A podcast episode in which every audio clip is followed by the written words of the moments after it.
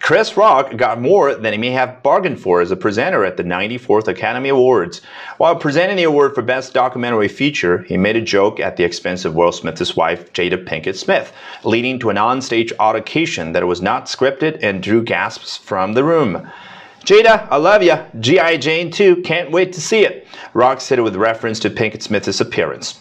Will Smith seemed to be laughing following Rock's comment, but he then stunned the audience at the Dolby by storming the stage and slapping Rock in the face.